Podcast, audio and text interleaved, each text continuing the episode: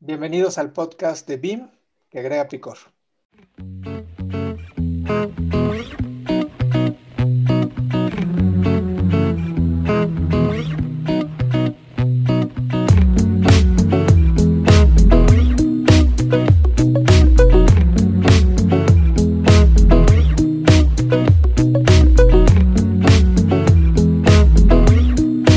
Y entretenimiento es lo que quiere el pueblo.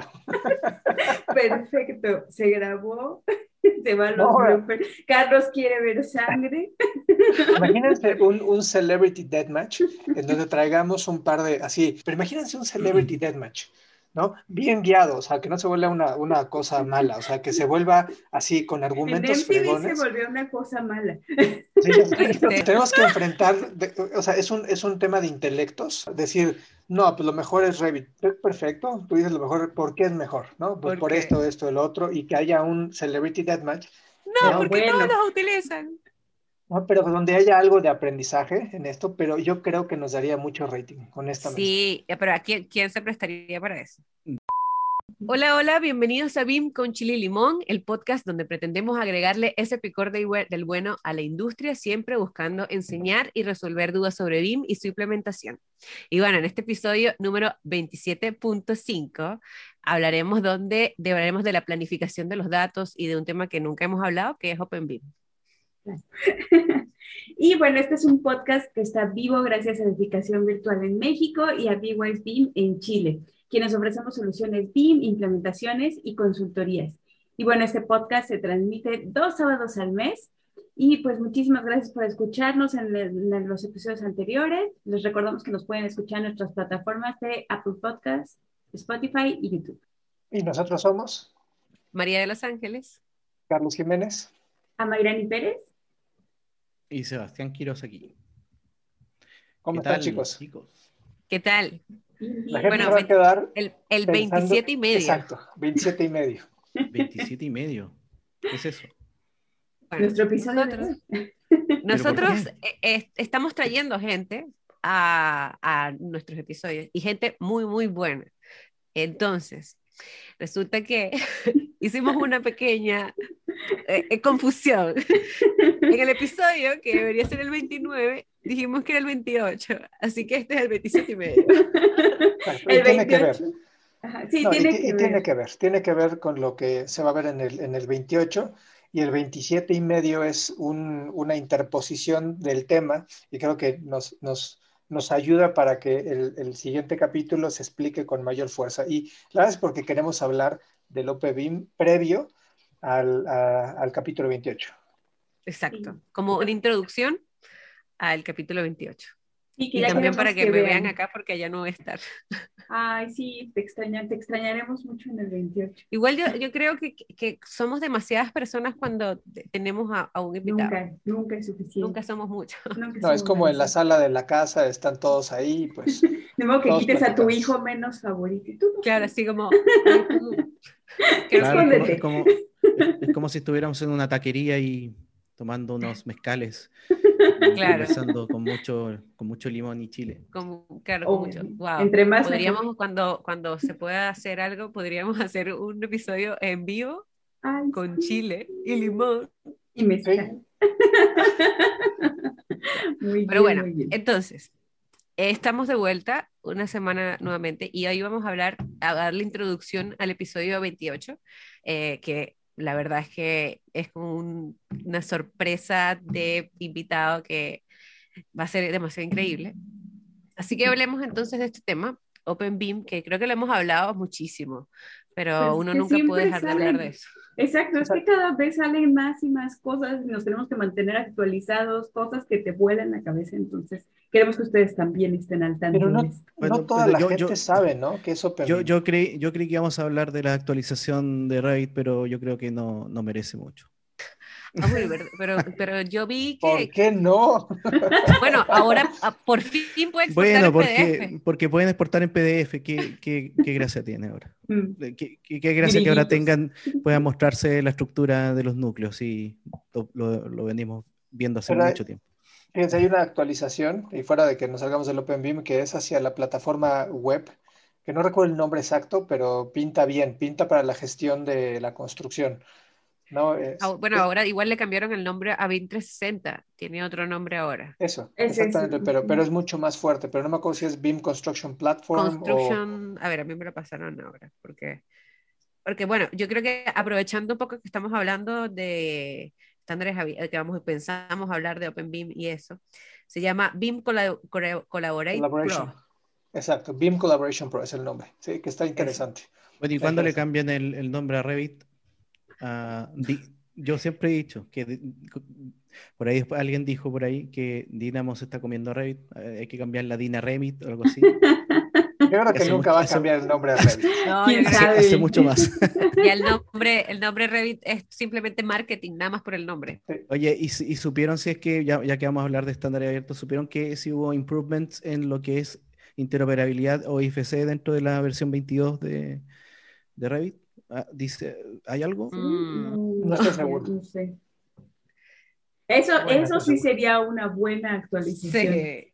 Pero, no, bueno, yo creo que eh, ahora nosotros estamos trabajando en algunos proyectos privados. Eh, afortunadamente tuvimos la suerte de trabajar en uno con la ISO eh, y donde la verdad es que introduciéndonos un poco al tema de la estandarización o del Open BIM también, el, una, una solicitud de información o un EIR con la ISO 19650, aunque sea preferible, aunque digan un software, porque en este caso se iba a usar Revit, eh, igual la, la, estructura es completamente estandarizada, es exactamente estandarizada.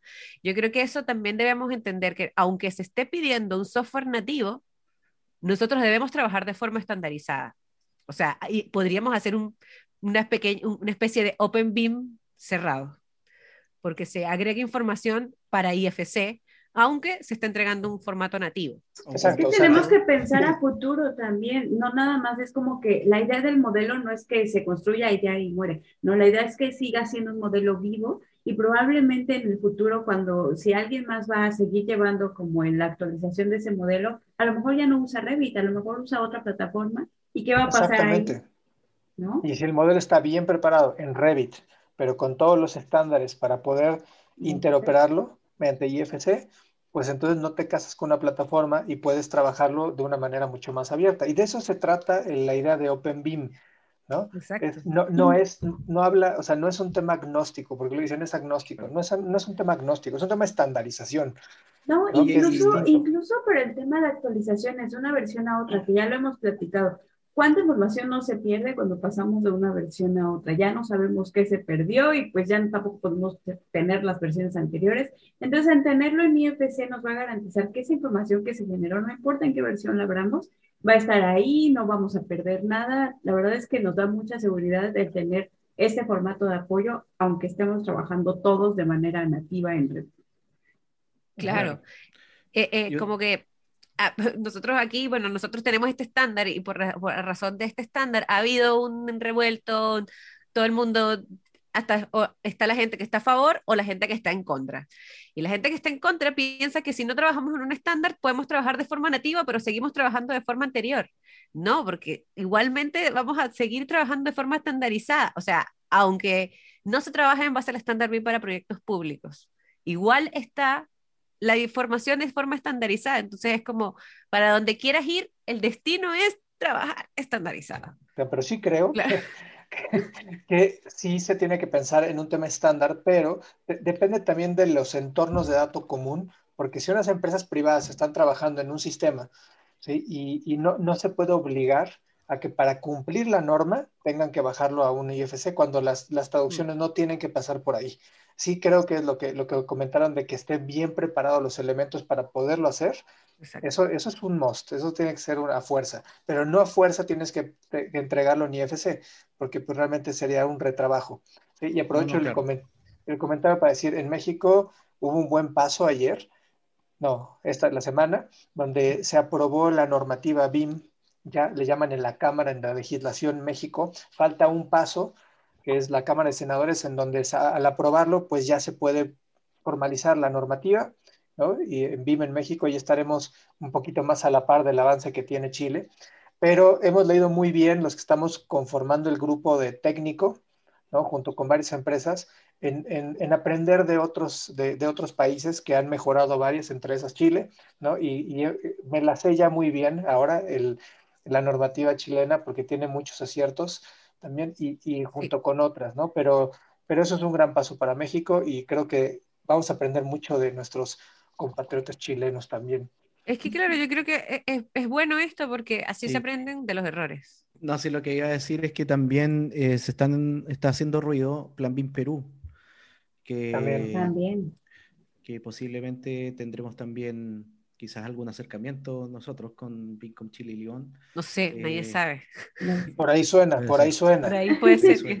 el río Así que ese, sería bueno que, que, tuviéramos a alguien acá para, para que nos explique qué, en qué está eh, Perú también que también está, avanzando. Así que eh, es importante eso que esté pasando esto dentro de, la región latinoamericana en, general. Lo que le iba a comentar es que el Open BIM para, muchos en realidad ya es casi un estilo de, generar los proyectos, de estilo de vida casi. Y, principalmente a mí, yo, no, yo lo veo día a día, para que la gente sepa también, yo trabajo con un, apoyo a una oficina de arquitectura en el cual eh, estamos full OpenBIM, o sea, todos los especialistas trabajan en, distintos software, nosotros trabajamos en, en, ArchiCAD y todas las coordinaciones son mediante modelos IFC, eh, revisados ya sea en Colapsum o en Solibri, por ejemplo. Y créanme que no hay ningún problema, es, lo, muy, muy, como le dicen los, los gringos, sweet, así como, o pitchy. Muy, muy eh, bonito, muy... Este Sí, o sea, si es que tú haces las cosas bien, no tienes por qué temer a nada, por decirlo así. Entonces, cuando, claro, mucho puede decir que yo puedo tener experiencia en esto. Obviamente estoy apoyando a los que, a los que están, están, más atrás y entienden que me tienen que entregar un modelo bien clasificado, me tienen que entregar un modelo que esté en la posición correcta con respecto a, los otros. Y, por ejemplo, esta, esta semana fue, fue interesante porque... Eh, nos pidieron, desde, estamos haciendo una, una sede, una facultad de una, de una universidad, y, los mandantes consultaron cuántas luminarias o pidieron cuántas luminarias tiene que tener cada espacio, por ejemplo. ¿Ya? y, y, claro, el, el, especialista trabaja en Revit en otro lado, no tenía los espacios. Eh, por otro lado, sí teníamos los espacios eh, en ArchiCAD. Y luego, bueno, tiramos los modelos a la juguera en, en Solibri y Solibri con un clic puedo obtener eh, mezcla base de datos. Eso es lo interesante, que, que Solibri puede mezclar bases de datos, de dos IFC en este caso, y puede, gracias a los espacios, hacer relaciones y entender cuántos eh, espacios se perdón, cuántas luminarias o cuántos elementos se pueden relacionar con sus espacios del modelo de arquitectura y sacar las mm. cuantificaciones. sacamos las cuantificaciones eh, de, luminarias por recinto eh, también mostramos la, potencia de cada luminaria, el tipo de, luminaria y, créanme que eso así. Exacto. Y a ver, yo quiero, yo quiero explicar a la gente que muchos a lo mejor en, todos lados no entienden qué es IFC, ¿sí? pero un ejemplo muy claro es que yo puedo desde cualquier software de modelado, podría hacer una luminaria, ¿sí? o pensando hacer una luminaria eh, prácticamente haciendo un forjado o un, este, un piso.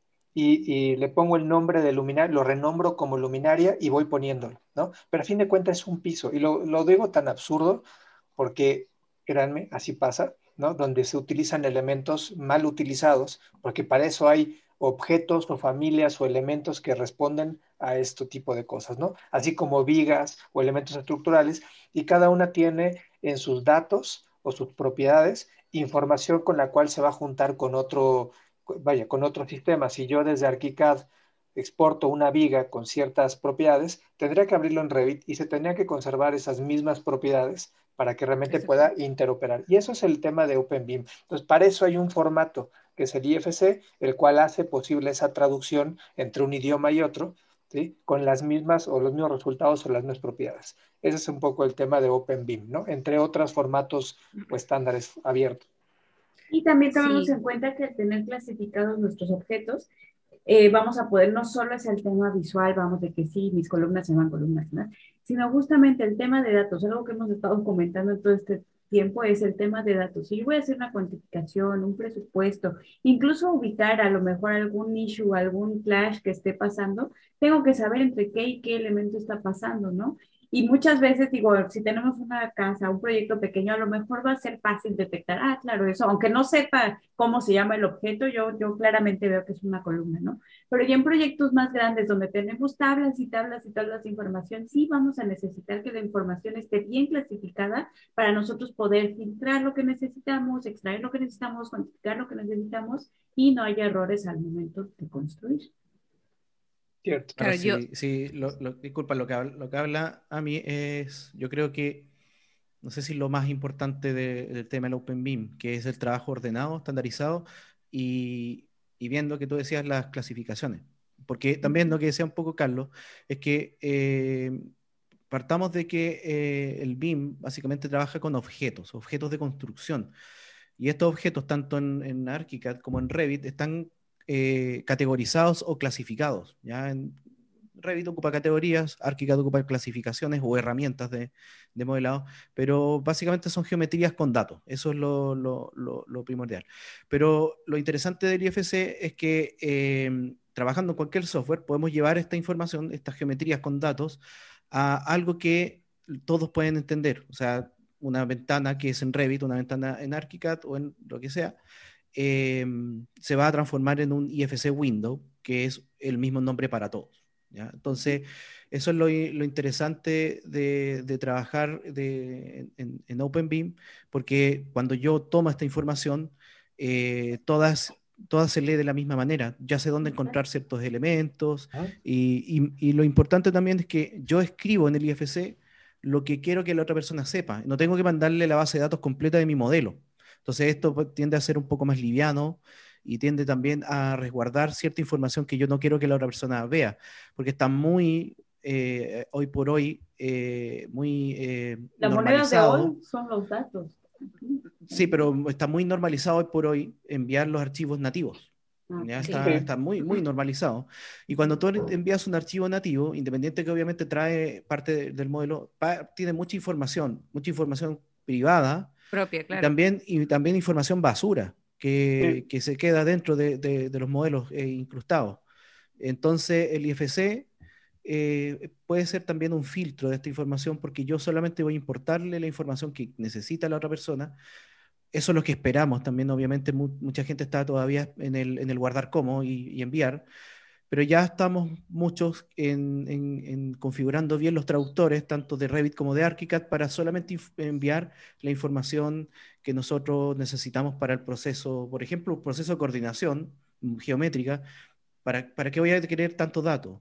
Pero sí en el proceso, por ejemplo, de cuantificación, ya voy a necesitar los elementos de volumetrías o de cuantificación que estandarizado ya lo tiene el IFC. Entonces, claro, el IFC es un, por ahora puede, puede ser un poco el, traspaso de información de guardar cómo, pero siempre más adelante van a entender que entender de que pueden haber estas, estos errorecitos que, eh, que, se, que, van a entender que el IFC también requiere un poquito de trabajo y requiere también un, un, un, paso previo de decir, bueno, qué es lo que necesita la, la, persona y qué es lo que yo no le voy a enviar para que obviamente tenga la información correcta. Así que, eso, yo creo que eso es lo que sucede, que la gente ahora no piense en eso antes de empezar a trabajar. La gente empieza a trabajar, trabaja, trabaja, trabaja, trabaja y después, ah, bueno, tengo que transformar a IFC, guardar como IFC, ay, no se me ve nada. Eh, entonces, ah, IFC no sirve, ¿para qué lo vamos a usar? Eh, y así, igual es para la coordinación. Igual nosotros en el modelado, modelamos, modelamos, modelamos, todo se soluciona en coordinación, uno va a coordinar un edificio, 600 interferencias, tiempo perdido. Yo eh, estaba, esta semana le he dado a mis alumnos OpenBeam eh, y estábamos viendo lo de el Little Beam, eh, la etapa de transición, que yo creo que es la que estamos ahora, y el Big Beam. Y justo lo, Sebastián después lo estaba mostrando en el curso de Beam Collab que estamos haciendo. y esta, esa, esa gráfica que es del libro de Mark Baldwin, de Beam Manager, que habla como del Little Beam, que es donde yo creo que fue como se empezó o sea, estas oficinas que estaban trabajando en BIM desde hace mucho tiempo, que ellos solos trabajaban en BIM y que normalmente las demás empresas trabajaban en CAD y que ellos tenían que redibujar para poder trabajar. Eso era como un Little BIM. Yo lo, yo lo interpreto de esa forma, como un Little BIM donde esta persona tenía una base de datos y que modelaba la estructura y modelaba las especialidades para tenerla toda acá. O sea, por ejemplo, esas personas que, que hay mucha gente que usa ArchiCAD desde hace 15 años, 20 años, eh, o, o Revit desde hace muchísimo tiempo. Y luego estamos en la etapa de transición que nosotros estamos actualmente, que es donde ya hay dos o más empresas dentro de un proyecto que trabajan en BIM. Y siempre tenemos como a una persona. Todavía yo no he conocido un proyecto donde todos los especialistas enteramente se trabajen completamente en BIM. Normalmente siempre hay alguien que trabaja en CAD. Y que ese CAD siempre se tiene que remodelar. Entonces, esa es como la etapa de transición y e, esta es la etapa donde empezamos un poco a activar todos esos estándares abiertos porque ya hay otra persona que trabaja en otro software y ahí empezamos a hablar eh, eh, un poco esa misma, esa, de OpenBIM. En ese el centro yo creo que es donde estamos actualmente Latinoamérica. Y es donde ya empiezan a hacer sentido todos estos estándares, porque cuando estamos en Little BIM, como dice María de Los Ángeles, pues nosotros somos los que controlan esa información, ¿no? Realmente nosotros gestionamos los CATs que nos llegan, lo que empezamos a modelar, pues nadie más lo va a estar utilizando porque todos los demás están en CAT, entonces nosotros somos la punta del, del iceberg que está en la vanguardia. Y que ya en el momento de transición, cuando ahora sí otros están eh, trabajando y todos están trabajando con estándares, o ahí sí es cuando hay que tener cuidado que estemos trabajando, hablando el mismo idioma, ¿no? Exacto. Y aquí igual, igual, se muestra eso que estamos diciendo, que nosotros estamos mandándonos archivos entre especialistas, o sea, arquitectura para la especialidad, y no se está trabajando en un ambiente centralizado o eh, como es en el Big Beam, que es lo que se está buscando. Yo, yo veo esto del Big Beam, donde ya aquí se está trabajando en formatos abiertos, obviamente aquí se está trabajando en un modelo quizás que es integrado entre todo. Eh, eh, yo creo que esto es un poco más del Beam Level 3 ah, en lo que se refiere al Big Beam. Pero esta es como la etapa un poco donde nosotros estamos. Nosotros estamos en el centro de la transición BIM, donde seguimos traspasando modelos de eh, empresa a empresa. No, no quizás en algunos proyectos nada más se podría trabajar en un comandante environment y ahora gracias a todos los estándares o ISOs. Pero esto lo que, lo que va impulsando es que obviamente vamos a tener que obligatoriamente ir adoptando estos formatos, ir adoptando estos estándares. O sea, yo entiendo que quizás estamos en etapa de transición donde hay mucha resistencia al cambio, pero que, o sea, ¿para qué te vas a resistir a algo que obligatoriamente va a venir en el futuro? O sea, cada quien puede hablar su, idioma, pero hay idiomas universales. Pero cuando estamos en, en una colaboración donde hay distintos especialistas, y créanme, cada quien habla su propio idioma, inclusive aunque utilicen el mismo software, ¿sí? Pero es lo que hace es, algo que mencionó a mí es súper importante. O sea, mientras esté el little beam en una persona o en un equipo de trabajo y no lo utilizan los demás, pierde fuerza. Realmente es así como, bueno, sí, tú usas eso, pero... Ajá. Y, y, al ponerlo neutro o, o abierto como OpenBeam hace posible que todo el mundo desde su software pueda aportar y pueda hablar ese mismo idioma, ¿no? ese traductor. Entonces, cuando ya empieza a tomar fuerza y empieza a generar valor, porque nada más en el grupo de arquitectos de BIM, pero no los constructores, ni los ingenieros, ni menos los dueños, pues entonces BIM es pequeño, no, no, no genera valor. Y el equipo que sabe usar BIM puede cuentear a los demás y decir, ay, sí, sí, esta es la mejor información, esta es la mejor manera de ver la información. Y a lo mejor resulta que no es cierto, ¿no? Pero como las otras empresas no saben de estándares, no, no tienen esa capacidad de extraer así los datos de lo que ellos están haciendo, pues es como, ah, bueno, pues el equipo BIM dijo que así es, pues así. Estamos apoyando una empresa de retail muy grande, muy importante en México, y, este, y me gusta mucho la postura de la dirección de proyectos y construcción, donde va aprendiendo, me dice, yo sé poco de BIM, pero y estamos aprendiendo y, y, lo que me, lo claro es, estamos generando ahorros.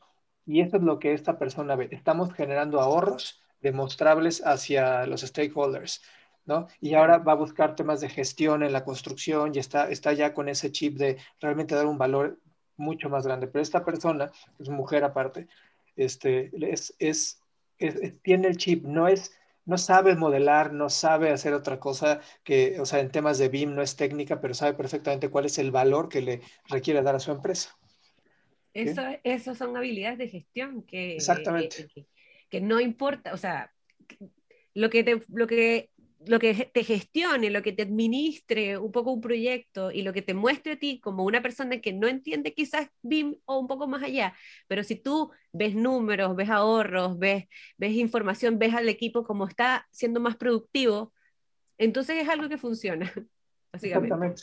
Y, funciona y es demostrable el, el, el retorno de inversión, porque es una inversión, si no es un gasto, ¿no? Y lo hemos hablado muchas veces del tema de gasto e inversión, pero, tiene en mente eso. Entonces no hay que saber tampoco toda la parte técnica para definir o descifrar, pues qué te va a funcionar. Y lo que decía Ami, lo que han dicho ahorita, de poder o sea, juntar información, tomar decisión, ahorrarte mucho dinero al ver ¿no? errores, interferencias, cosas que normalmente no ves hasta que lo tienes materializado, pues es un punto muy importante de valor. Y regresando al, al tema de los estándares, permite no estar casado con algo o, alguien, ¿no? Y en el tema de gobierno, que ahorita nos platican un poco el, el, equipo de B-Wise cómo está, pero algo que va a buscar, al menos el gobierno de México, es poder centralizar esos datos e información en modelos y obviamente en información, en data, ¿sí? para poder tomar decisiones, saber si va bien, si va en rumbo, si no va en rumbo, y no vamos a decir si es un Revit o un ArchiCAD o MicroStation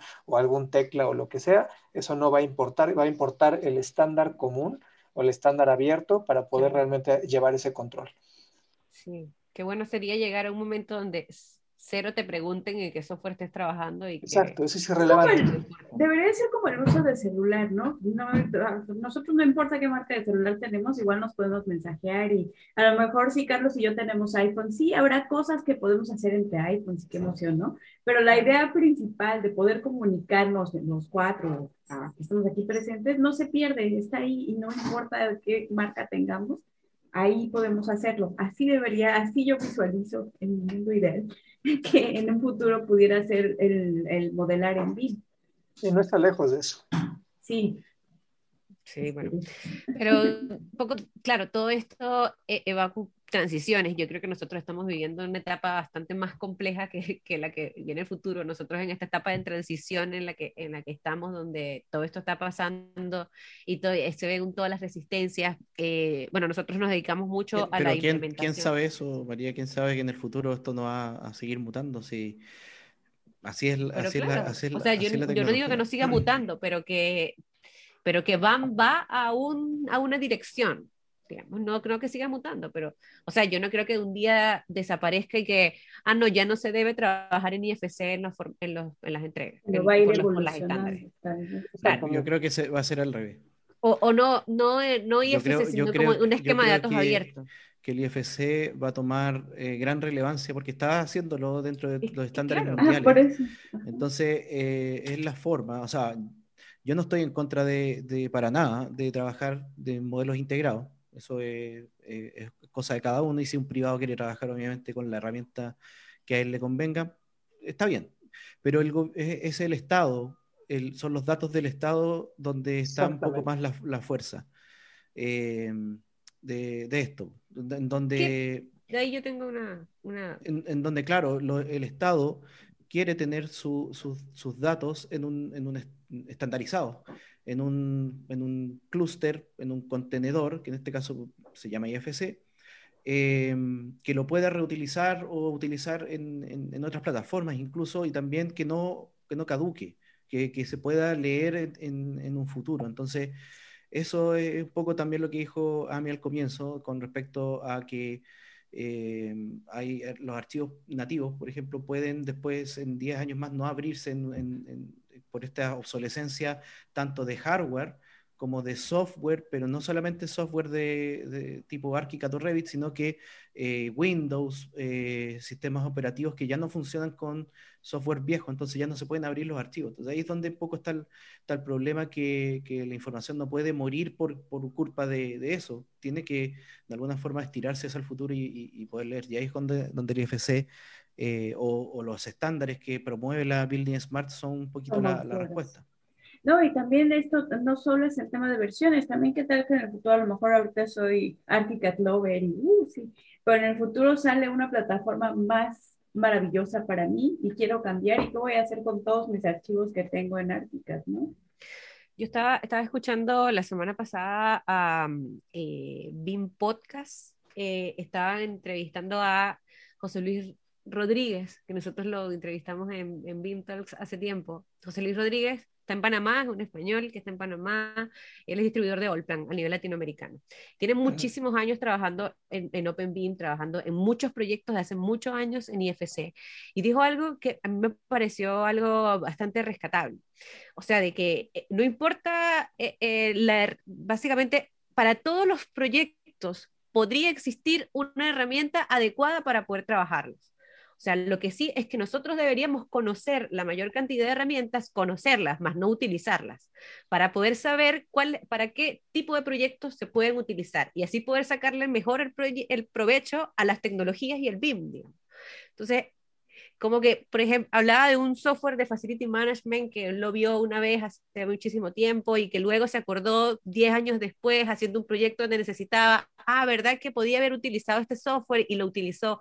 Entonces, ese tipo de cosas como la, el open mind, digamos, es como abrir la mente como de, oye, yo no me voy a cerrar a esto, si yo puedo ver para un lado y también puedo utilizar otro software y que no importa. Es que, creo que eso es como debería ser la cosa, ¿no? Es que existe mucho el fanatismo de la tecnología y es como una política esto, así como que de hecho se torna político porque se tornan discusiones de, de, tipo política, porque hay defensores de marcas. Pero ese es un grado de madurez. Ese es un grado de madurez. El defender la marca es decir, no, no, hay otra cosa, no es mi marca y es nada más con esto. Y es un grado de madurez, es un, un madurez pues digamos que no ha evolucionado hacia, hacia un estándar abierto, porque el estándar abierto no necesitas casarte con una marca. No, exacto. Es que tú puedes utilizar cualquier software que quieras. En el momento que... María de Los Ángeles promoviendo la poligamia. Poligamia tecnológica. Poligamia. que, lo, que, sea abierto, gratis, que todo el mundo pueda tener acceso, súper común. Les, voy, a mostrar un, un, un, ratito lo que, lo que le estaba comentando al comienzo con respecto a esto, en donde, por ejemplo, yo aquí tengo, eh, tengo dos modelos. Explícalo, Sebastián, para, para, la gente que nada más nos está escuchando. Sí, es lo que, lo que comenté al comienzo. En este momento, por ejemplo, yo tengo dos modelos. Aunque no se ven, tengo dos modelos. ¿Por qué tengo dos modelos? Porque, por ejemplo, el de arquitectura, en este momento, solo, solo espacios. No tengo ningún muro ni, ni nada. Si yo prendo solo los espacios, tengo los espacios. ¿Qué es lo que necesito yo para saber la cuantía de, eh, en este caso, del, del, del, tendido eléctrico? La problemática en este momento era que el, el mandante quería justificar o o saber realmente cuántas luminarias tiene su, su proyecto. Y gracias al BIM, y en este caso tengo dos modelos aquí, que uno es de, eh, el de espacios, que está aquí, es de, viene de ArchiCAD, y este que está de, em, de tendido eléctrico, que se ve aquí, es de Revit. Entonces, lo interesante de, de Solibri es que tiene un módulo de cuantificación que puede mezclar estas dos fases de datos y hacer interrelaciones de, la, de, la, de, los, dos, de los dos modelos. ¿ya? Eh, ahí, entonces él sabe, puede entender de que dentro de un espacio eh, pueden haber luminarias que lo están tocando, ¿se fijan? O sea, hablas de, de inter, o sea, integrar dos modelos de marcas distintas.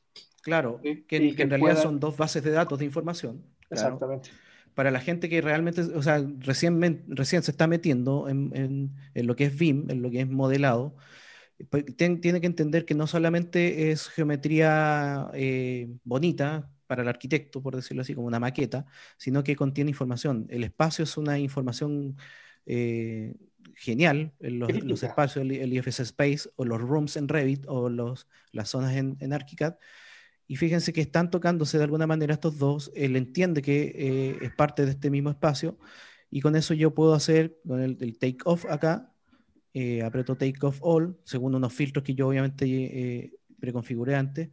Y por ejemplo, puedo, puedo saber que dentro de, de esta aula existe una luminaria, dos luminarias, por ejemplo. Ahí están las dos luminarias que están puestas en, en esto. En, o sea, abajo lo que estamos viendo es un modelo, el modelo tiene información en, por colores, porque aparte la coloratura ayuda a entender muy bien ¿no? cuáles son los elementos y en, dentro de un espacio, un room, un área, este, eh, podemos detectar esos elementos que están dentro. Y, que es... y, ahí no, y ahí no para la cosa.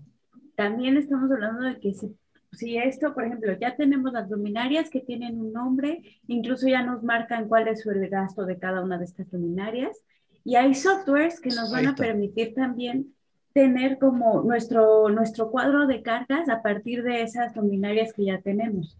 Entonces, claro, y, aquí tengo la potencia, ¿sí? ahí, está, ahí está el dato de potencia. Eso, eso me pedían, me pedía, por ejemplo, necesito saber cuántas luminarias hay, el tipo de luminaria que está aquí, eh, la potencia que, que tiene y, cuántas son, 40, por ejemplo. Y eso es lo que, y esto, esto yo lo puedo pinchar aquí y exportarlo a una tabla Excel para que lo vea alguien que no es BIM, por ejemplo, y él sabe realmente, y estos son datos que vienen de, vienen de modelos BIM, por lo tanto nadie lo inventó. Nadie dijo, oye, nadie como que estimó cosas, sino que son datos exclusivos que son parte de un modelo que luego obviamente después van a salir en, planimetría. ¿Qué pasa, Sebastián? Una pregunta aquí. Si alguien de repente ahora te entrega una nueva versión del modelo arquitectónico, ¿qué sucede? Bueno, eh, de, hecho, y, lo, pongo hacia el otro lado.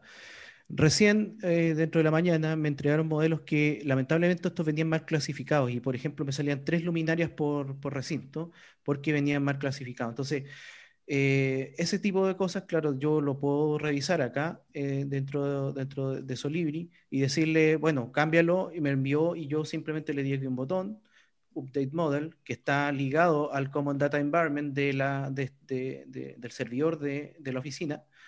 Eh, imagínense que este servidor está eh, aquí en Chile, en Rancagua, o sea, está entre, entre donde estoy yo y Santiago.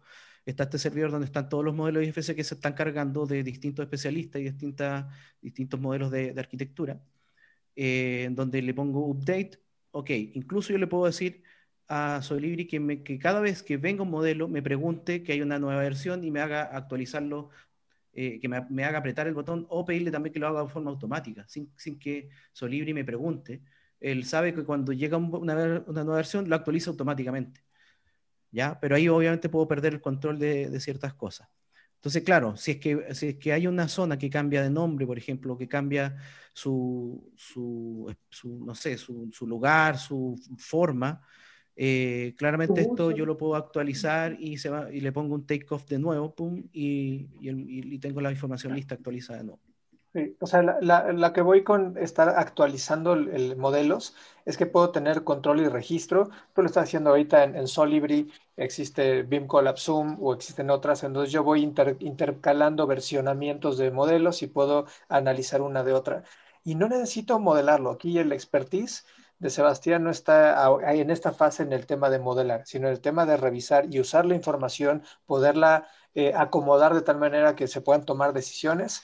Y eso, créanme, es, es a veces mucho más, tiene mucho más impacto que el modelado. Mucho sí, claro, sí, por, ejemplo, el, tema de los datos, muy, muy, muy importante. Por ejemplo, en este, en este caso, las luminarias, yo tengo que saber si el dato existe o no existe para poder listarlo dentro de acá. Entonces, para eso yo puedo pescar una luminaria y revisar su información que proviene en este caso de Revit. Entonces, en este caso, por ejemplo, venía eh, dentro de un property set de, eh, Light Fixture Type Common y ahí me decía el total wattage del, del, del elemento y este dato fue el que después yo ocupé para listar todo cada uno de los de, de lo que me están consultando. Entonces, yo le veo sinceramente al IFC un poder impresionante. O sea, yo creo fielmente en, eh, que IFC es la respuesta para poder trabajar todos colaborativamente, eh, mundialmente, por decirlo así, en, nuestra industria. O sea, yo creo que, yo creo que es, es la cosa. Por algo, muchos estándares se están perfilando, o sea, están trabajando en base a esto. Eh, hay países que han, que han tomado como trabajar no tan solo en IFC, sino en, en open source también, empezar a trabajar en, en software gratuitos eh, y que trabajan en base a IFC. Así que yo creo que el BIM tiene un futuro que la tecnología afortunadamente va a dejar de ser lo primordial dentro, de, dentro del BIM y se va a empezar a ver de que la metodología es algo eh, que es importante tenerlo un poco. Oye, y otra cosa que también me gustaría comentar que para que la, discutamos, que eh, con BWise nosotros estamos eh, participando en una licitación que es bastante interesante, que es una licitación que hace meses invitó Plan BIM, principalmente MIMBU de la mano de, Plan BIM. MIMBU es el Ministerio de Vivienda y Urbanismo en Chile, eh, en el cual están requiriendo la construcción de una especie de, entorno común de datos. ¿Por qué digo especie? Porque todavía no, está, no, es, no va a lo que realmente pide, por ejemplo, la ISO, ¿ya? pero simplemente un repositorio donde nosotros, nosotros como como entidad eh, que, va a postular a estos proyectos de, vivienda, eh, podamos depositar la información en formato obviamente IFC y también Excel para el plan de ejecución BIM, eh, los ingresos dentro de esta plataforma, la plataforma va a procesar los datos de los modelos IFC, los va a, a desmembrar, por decirlo así, en distintos tipos de datos,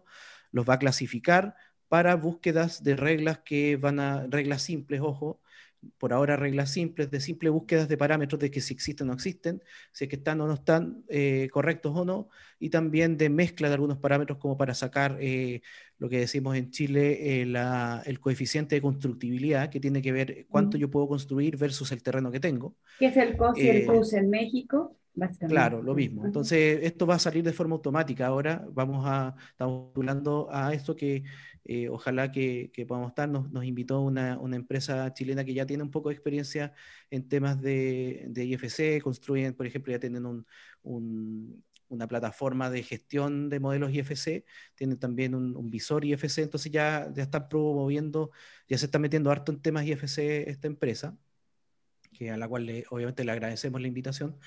Y, y, ¿por qué cuento esto? Porque es un precedente muy interesante a nivel, primero, nacional y que también pueda tener una réplica a nivel internacional, porque ya eh, estos, estos temas se van a empezar a dar y todo va a ser en formato IFC y, y, no hay, entre comillas, no hay vuelta atrás, no, hay, no, hay, no hay, vuelta atrás. El, el, Estado en Chile ya decidió que IFC es, es el esquema de datos para poder transmitir eh, la información dentro de... Claro, y no tan solo el Ministerio de Vivienda, también el Ministerio de Obras Públicas, también en la DOM en línea, también futuramente para el 2025 va, va, a trabajar en base a la misma, un poco casi la misma inteligencia de tener que subir un modelo y este modelo va a extraer como eh, información, pero ya yo creo que es más normativa ahí. Pero todo esto... Ah, y, una, y, una, cosa también que se, que se fue es que obviamente los revisores de, de, del MIMBU tienen que, ver la, tienen que ver la información no como Matrix, ya no. así, sino que tienen que verla de una forma más eh, elegante o, más entendible. Y es por eso que esta información se va a traducir a, información visual para los dashboards de Power BI. Entonces ahí es donde va a estar también la, clave de cómo traducir la información.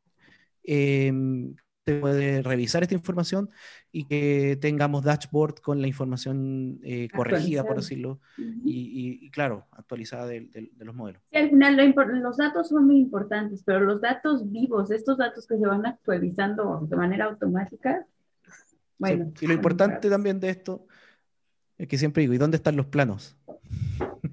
Mm. ¿Son importantes? Bueno, Yo creo que al final los planos son un subproducto de, todo esto. Incluso habíamos platicado en alguna ocasión que hay un, por ejemplo, en la industria automotriz ya no se necesitan planos, ya todo lo metes a, ya a un, sistema y el sistema ya sabe cómo construirlo, no necesita planos, necesita la información. Total yo, creo que vamos. Espero que yo espero que algún día, ojalá, eh, haya una, un, software que tú construyes tu modelo y te den los planos automáticos, de alguna forma, para que la gente no pierda el tiempo diseñando tanto plano, sino que se preocupe más del, del modelo. La información. De la información, claro. Exactamente. bueno, pasaron muchas cosas, hablamos de muchas cosas, pero el episodio 28 va a estar muchísimo mejor sobre estos temas. Eh, esperamos con ansias mostrárselos también. Sí, sí, sí. Eh, bueno, entonces, ¿estamos cerrando? ¿Hay algo más que queramos comentar? Pues nada más que visiten nuestra página de Remember, ya saben, comercial de todos los días. Y también invitarlos de Edificación Virtual va a estar dando una plática sobre Alto QI, este software BIM específicamente diseñado para tema de instalaciones. Todo esto que platicamos ahorita hace mucho sentido y hace más sentido cuando ya lo aplicamos a tema de instalación eléctrica, instalación hidráulica. Entonces vamos a estar platicando el 14 y 15 de abril, la próxima semana, un poco sobre cómo funciona este software, cuáles son las ventajas, lo que veíamos ahorita un poquito, el tema de que yo tenga una luminaria ya con toda la información, cuándo consume, cómo se llama, qué marca es y todo, bueno, para el tema de ya hacer mis planos de instalaciones, si es que todavía usan planos, va a ser algo maravilloso que queremos mostrarles. Entonces, Genial. Bueno, yo, y aprovechando, yo voy a estar el 22 de abril en, en Guatemala, en Ajebim, y vamos, voy a volver a retomar los temas de la agilidad, métodos ágiles y BIM. Eh, así que vamos a hablar de, de Agile BIM. No nos van a extrañar tanto, yo- vamos a estar en eventos. Ah, por favor. ¿yo cuándo? No me acuerdo cuando voy a estar yo en, en- platicando en la Universidad de La, de- de La Serena, pero ahí, ahí en nuestras redes, En nuestras redes sociales. Sí, en nuestras sociales. redes. no recuerdo bien qué día. Pero es para que no nos extrañen tanto en estas dos Claro. semanas. Y bueno, y bueno, terminamos, cerramos, chao Carlos. Ah, Adiós, Carlos. Ah, ya, perdón, perdón.